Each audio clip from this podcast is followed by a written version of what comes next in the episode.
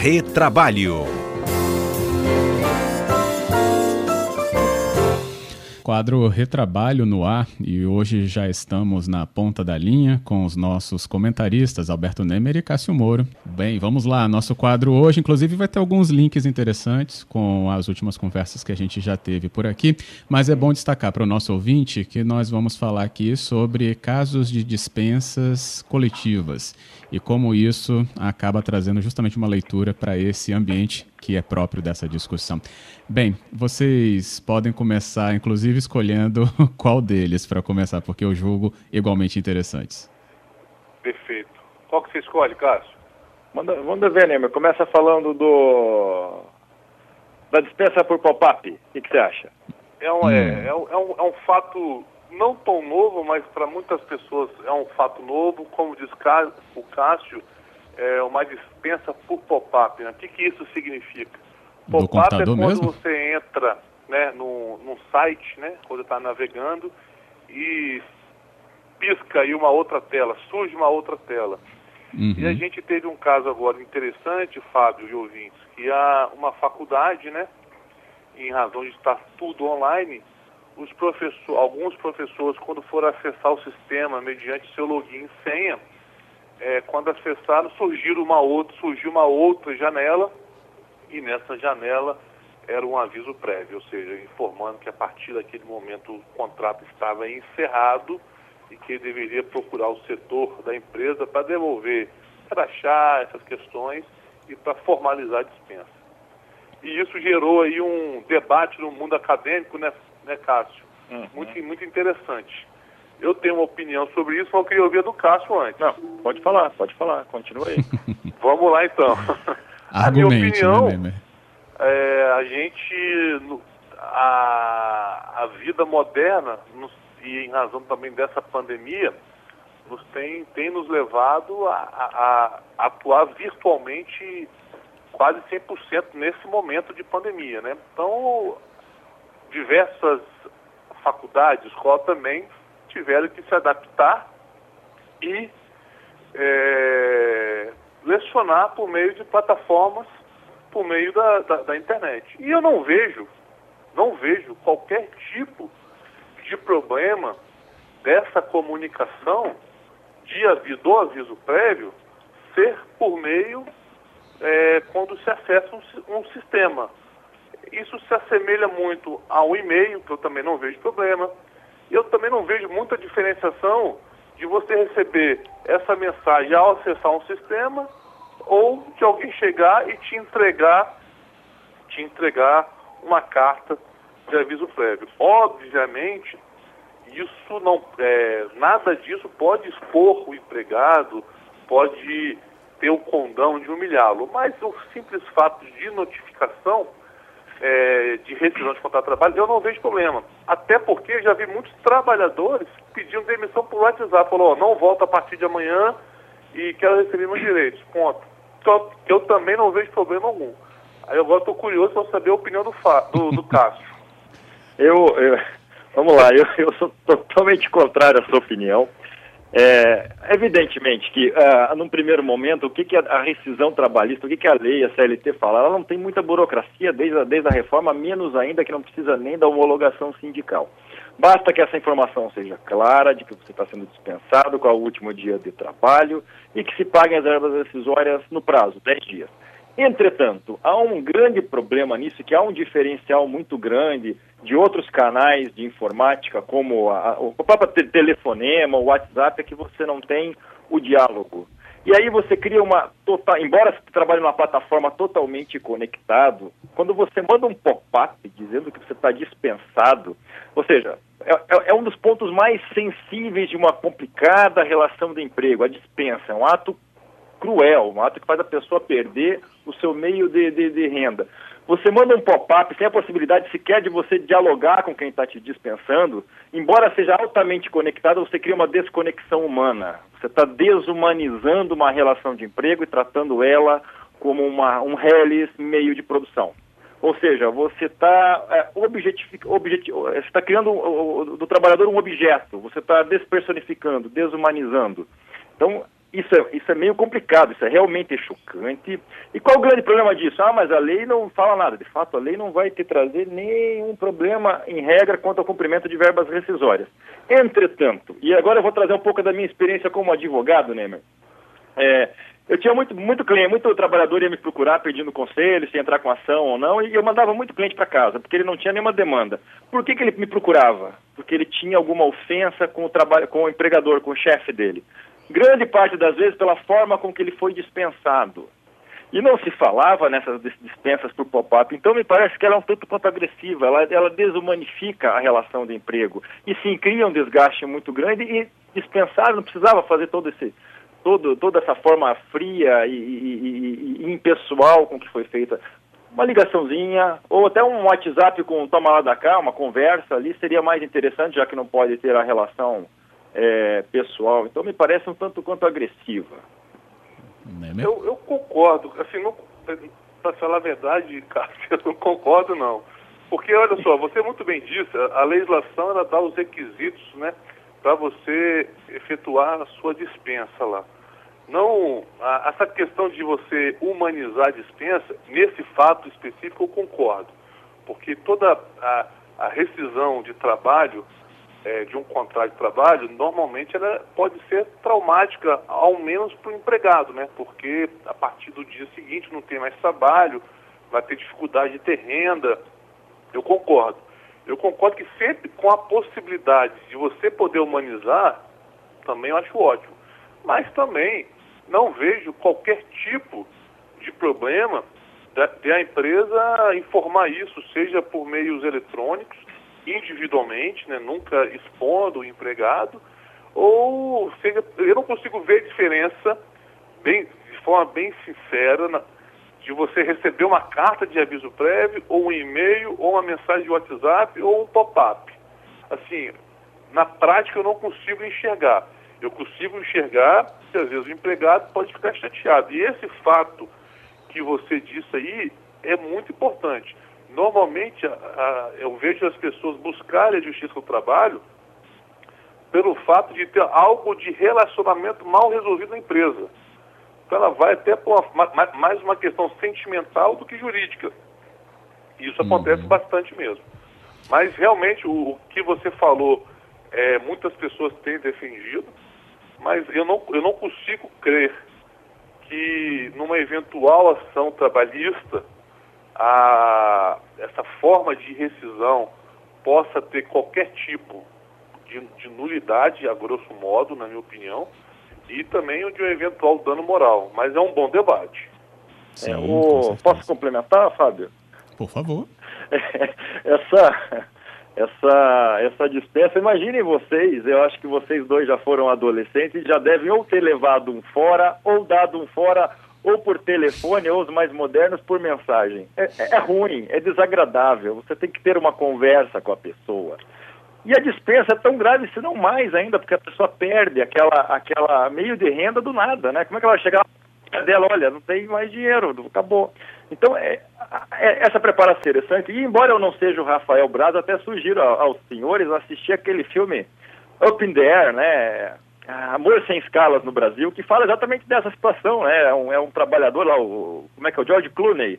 Ele, ele ele na época da, da grande, da, da, da, do grande problema econômico dos Estados Unidos 2008, 2009, ele era contratado para dispensar as pessoas pessoalmente de várias empresas, aquelas demissões em massa.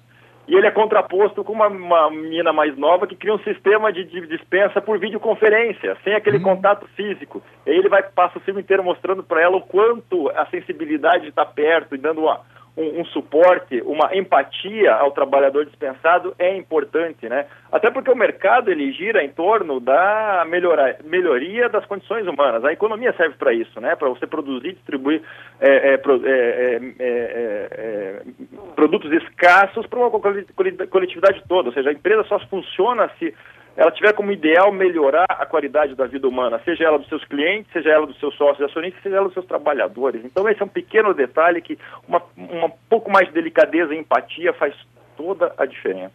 Olha, é, a gente está chegando aqui perto do repórter CBN, né? O Rafael Braz, inclusive, ouviu o Cássio, só dica, é. e ele disse, bom filme mesmo, Amor Sem Escalas. Valeu. Bem, tá atento, viu?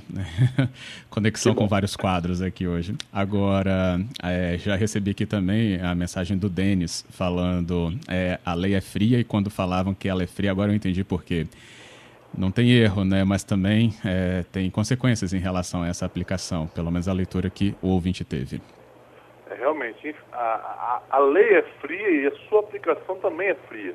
A gente, é, eu entendo que quanto mais humanizado, não melhor.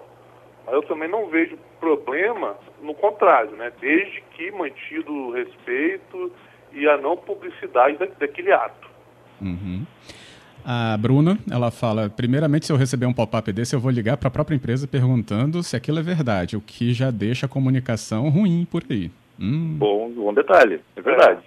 É. Eu, é, é, tem porque que é pensar é seguinte, nisso. a gente, é, no nosso direito de trabalho, né, as decisões, é, o, que, o que a gente vê muito nas decisões é o, são os empregados, às vezes, querendo saber o porquê que foram dispensados. Sim. Né? E mesmo, às vezes, no pessoal, o porquê não é dito, por vários motivos. Às vezes, para não, não, não deixar mais a, a, a, o trabalhador mais triste, ou às vezes, se você fala a verdade, pode sofrer depois um, um processo por dano moral, enfim. Então, a, a, não há necessidade de você motivar a rescisão do contrato de trabalho. Então, e, e isso, isso no, no nosso, na, pela experiência que nós temos, isso às vezes é uma angústia muito grande do trabalhador, que eles querem saber ao menos por que foi dispensado. E, e normalmente não tem essa resposta. Até, até, o contrário, né? O direito é, é, te aconselha a não informar o motivo quando você dispensa sem justa causa, exatamente para não vincular isso a um eventual problema depois, né? Exatamente. Ao contrário de quando há justa causa, que você tem que informar o motivo, né? Exatamente. Ótimo. A gente vai ao repórter CBN, porque nós temos outro tema ainda, então a gente volta já okay. já. A gente volta ao nosso quadro Retrabalho com os nossos comentaristas, Alberto Nemer, Cássio Moro, continuando conosco aqui, porque nós temos um outro tema a abordar nessa outra parte, então, depois do repórter CBN, que se relaciona também com a questão da dispensa em grande número, e aí atingindo uma grande rede de churrascaria. Chama atenção que isso parou na justiça, até se relacionando com um tema que a gente falou né, no último quadro sobre o fator do príncipe, né, se eu não me engano, e isso gerou, então, o que a justiça determinou para a empresa que eu vou deixar para eles explicarem. Quem quer começar? O Nemer. Vamos, Vamos lá. lá. É, um, é um fato muito interessante. É um fato que repercutiu no Brasil todo, Fábio. É uma churrascaria famosa, né, que precisou dispensar seus trabalhadores porque teve a sua atividade forçada a encerrar por causa dessa pandemia. Por força disso, é, o Ministério Público do Trabalho ajuizou uma ação né, pleiteando a nulidade dessa rescisão e a reintegração de todos esses, todos esses trabalhadores. É, o juízo de piso, ou seja, de primeira instância, lá do Rio de Janeiro, é, concordou com as alegações do Ministério Público e determinou a reintegração de, de todos esses empregados. A empresa é, de forma é, que não, é, insatisfeito com a decisão, buscou o recurso competente e, e a desembargadora Ana Maria Moraes, liminarmente, suspendeu a reintegração desses trabalhadores. Aí, na minha opinião, na minha opinião, a desembargadora acertou. Ela trouxe de volta, na minha opinião, a restabeleceu a segurança jurídica respeitando aí o princípio da livre iniciativa, princípio constitucional, e considerou ainda um risco maior a sobrevivência da empresa, que há três meses está com as portas fechadas.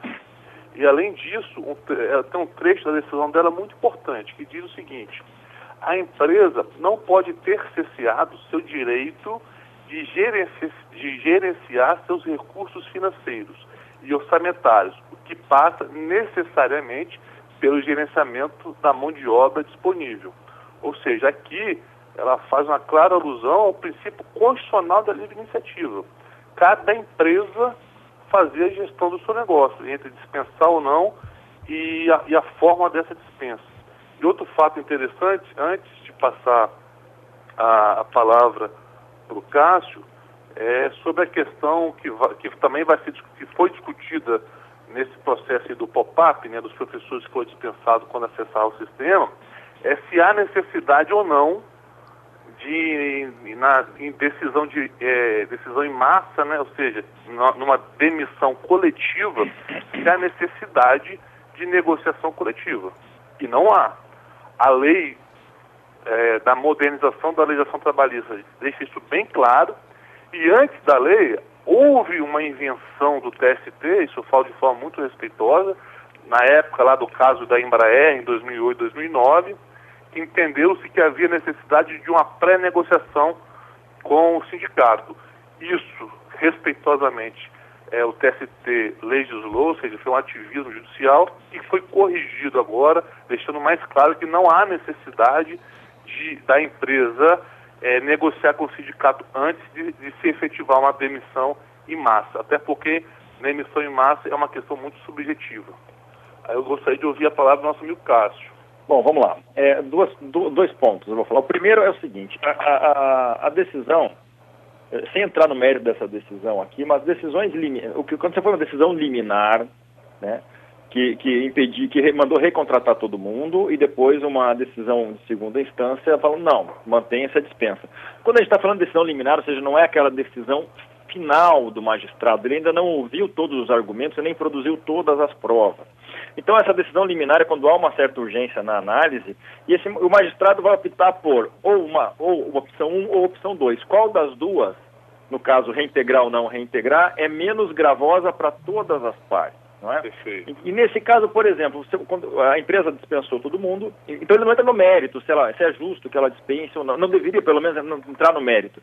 Se é justo ou não dispensar tudo, já que está dispensado, vale a pena reintegrar. Reintegrar significa trabalhadores devolverem o que receberam de rescisórias, significa cancelar pedidos de seguro-desemprego e tudo mais. Ou seja, há um transtorno burocrático gigante, além de uma possível multa para a empresa que não cumprir, ou seja, ela já não tem capital, vai ter que entrar. Então, a, a, questão de reintegrar também gera um ônus, gera externalidades, gastos desnecessários, que também pode, pode ser que não seja a melhor forma. Ou, de repente, uma reintegração, uma empresa que está com as atividades uh, uh, sem atividade, sem rendimento, sem faturamento, e que pode não, não garantir salários. Então, tem que pensar qual dessas duas decisões, por hora, enquanto urgente, é, é menos danosa para as partes.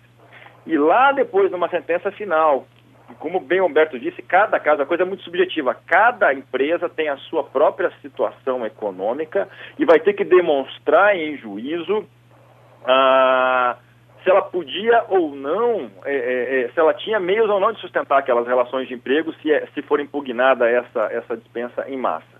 Então, me parece que algumas coisas são importantes nisso. De fato, não há legislação que obrigue uma negociação sindical, mas nós vimos agora todo o problema que a empresa está tendo.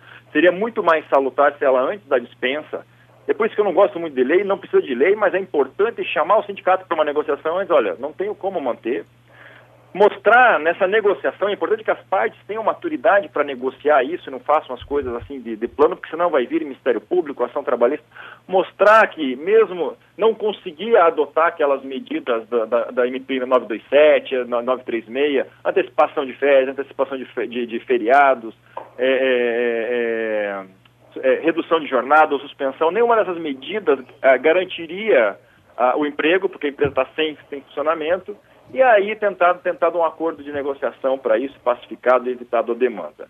Então, essa situação individual eu não sei em que pé que está, não, não, prefiro não, não vou me opinar sobre ela, mas essa negociação talvez seja importante para evitar um transtorno ainda maior. No mais, eu sei que eu tô, eu como um, como um bom sulista, estou sentindo muita falta de um rodízio e até porque eu não sei fazer churrasco, embora sulista, né? Então, é isso. É, tá aí um ponto de melhoria então que você pode né, aprender a fazer, né? É, e chamar a gente depois. Já que eu tô me jogando em Covid ultimamente aqui, né, desse programa. eu tô vendo que você quer ser convidado para alguma festa virtual aí. Ontem foi, falei da festa virtual, agora é do churrasco. É, o Renato, ele tá nos ouvindo e falando, né, sobre esse segundo ponto, né, desse segundo caso da churrascaria. Ele falou que é por essas e outras que justiça é, por essas e outras da justiça aqui, né, que nos Estados Unidos é, ele considera isso um banho, né, uma evolução nesse caso, porque lá o restabelecimento da economia, né, ele cita que pode mandar embora ou contratar sem órgão público fiscalizando. Foi a citação dele. É, para analisar os processos coletivos trabalhistas lá, é, imprime uma condenação muito, mas muito superior que nós temos aqui no Brasil. Há muito mais condenação hum. trabalhista lá do que aqui. Né? Então não é bem assim a situação, né? É, a, a, o, que, o, que, o que nos assusta aqui no Brasil é, às vezes, a interferência excessiva na iniciativa privada e a uhum. falta de segurança jurídica. Uhum. É, a, gente tem, a, a gente sempre busca segurança jurídica, né? Com, com, base na aplicação da lei, eu acho que aí não, não, não, nós não teríamos tantos problemas. O, o, problema é que, eventualmente, a gente vislumbra aí um contorcionismo principiológico né, para se, às vezes, é, não se aplicar uma legislação com base em, em questões principiológicas. Então, isso aí que nos traz uma angústia como operador de direito e às vezes, às vezes para o empreendedor. Porque às vezes a gente, lê uma, a gente lê um artigo, lê uma lei, mas a interpretação dada é totalmente diversa ou se ignora aquilo. Então o que a gente, o que a gente precisa realmente é, é dessa segurança jurídica. É, concordo plenamente. Há muita, há muita interpretação que tenta aumentar, por exemplo, o conceito de subordinação é um conceito para uma parcela muito, muito tradicional de, de empregos que não reflete as novas, as novas formas de emprego, tenta se ampliar teoricamente o conceito de subordinação para caracterizar como regime de, CT, de CTPS assinada. Enfim, há muito disso mesmo, falta segurança. A dica é nessas, nessas dispensas coletivas, consulte o sindicato, tenta conversar com ele, ou até mesmo o Ministério Público faça um acordo disso, mostre que não tem outra solução, para evitar exatamente essas controvérsias jurídicas depois, essas demandas depois. A composição ela é fundamental no começo, preventivamente. Perfeito. Uhum. O sindicato tem que buscar o protagonismo, mas... E eu, eu até falei isso num, num artigo da, da, da, Gazeta, já estamos entrando numa segunda onda e os sindicatos devem entrar nesse protagonismo, não ficar esperando medidas provisórias e legislações para garantir o direito do trabalhador, sendo que os próprios sindicatos podem fazer isso. Agora, é nesse, nesse mesmo caso aí, foi o Ministério Público a trocação, não foi sindicato. O sindicato depois Exato. entrou como custos legis só. E protagonismo, caso assim, eu gosto de falar muito nisso protagonismo não significa negociar com faca no pescoço. Né? É, é você tentar, dentro das suas ferramentas, preservar o que for melhor para o trabalho, mas sem também inviabilizar a empresa. É negociar, é negociação, é, o diálogo é a melhor coisa, é coisa, um diálogo transparente e cooperativo. Perfeito. Beleza. É, sobre a questão do pop-up, que a gente falou sobre a frieza da lei, eu recebi aqui a mensagem de doutora Alice Cardoso, advogada trabalhista, dizendo com todo respeito a opinião do meu querido colega, doutor Alberto Nemer, entendo que a lei pode ser fria, mas quem a interpreta, não. Aí mandou um RS de risos. E falou a uma brilhante advogada, com alta sensibilidade, sou muito fã dela. Quem é que falou? Eu não ouvi. Alice Cardoso. Ah, Alice Cardoso, uma grande advogada, fez uma excelente live ontem. É. Mas, infelizmente, para a gente aplicar. Porque a aplicação, ser juiz, eu, eu não tenho essa experiência de ser juiz. Eu, eu sempre sou parcial nas minhas questões. Mas, Fábio, ser juiz, a, ser a função do caso, não é fácil, é difícil demais. Você encontrar um ponto de equilíbrio, a, porque se você leva para o lado sentimental, às vezes você não consegue ter a imparcialidade que, a, que, a, que o seu cargo precisa. A gente, na qualidade de advogado, a gente sempre tem um lado. O juiz não, o, ju, o juiz é o fiel da balança. Então, assim, eu não tenho vocação para ser juiz. Porque eu, sou, eu tenho um lado, assim, eu não consigo. Você buscar imparcialidade na aplicação de uma lei, realmente não é fácil. Isso é um dom que Cássio e outros colegas dele têm. Eu não o, juiz, sei, o, juiz tem que ser, o juiz tem que ser é, frio, porém sensível, não sentimental. Uhum. Ótimo. Senhores, nosso tempo se esgota. Agradeço muito essa discussão tão proveitosa que tivemos aqui neste quadro. Muito obrigado, então, Alberto e Cássio. Até a próxima quarta-feira. Obrigado, Fábio. Eu vou aprender a fazer churrasco. Quando passar a pandemia, eu te chamo. Você é meu cobaia. Também quero. Olha que tá gravado, hein?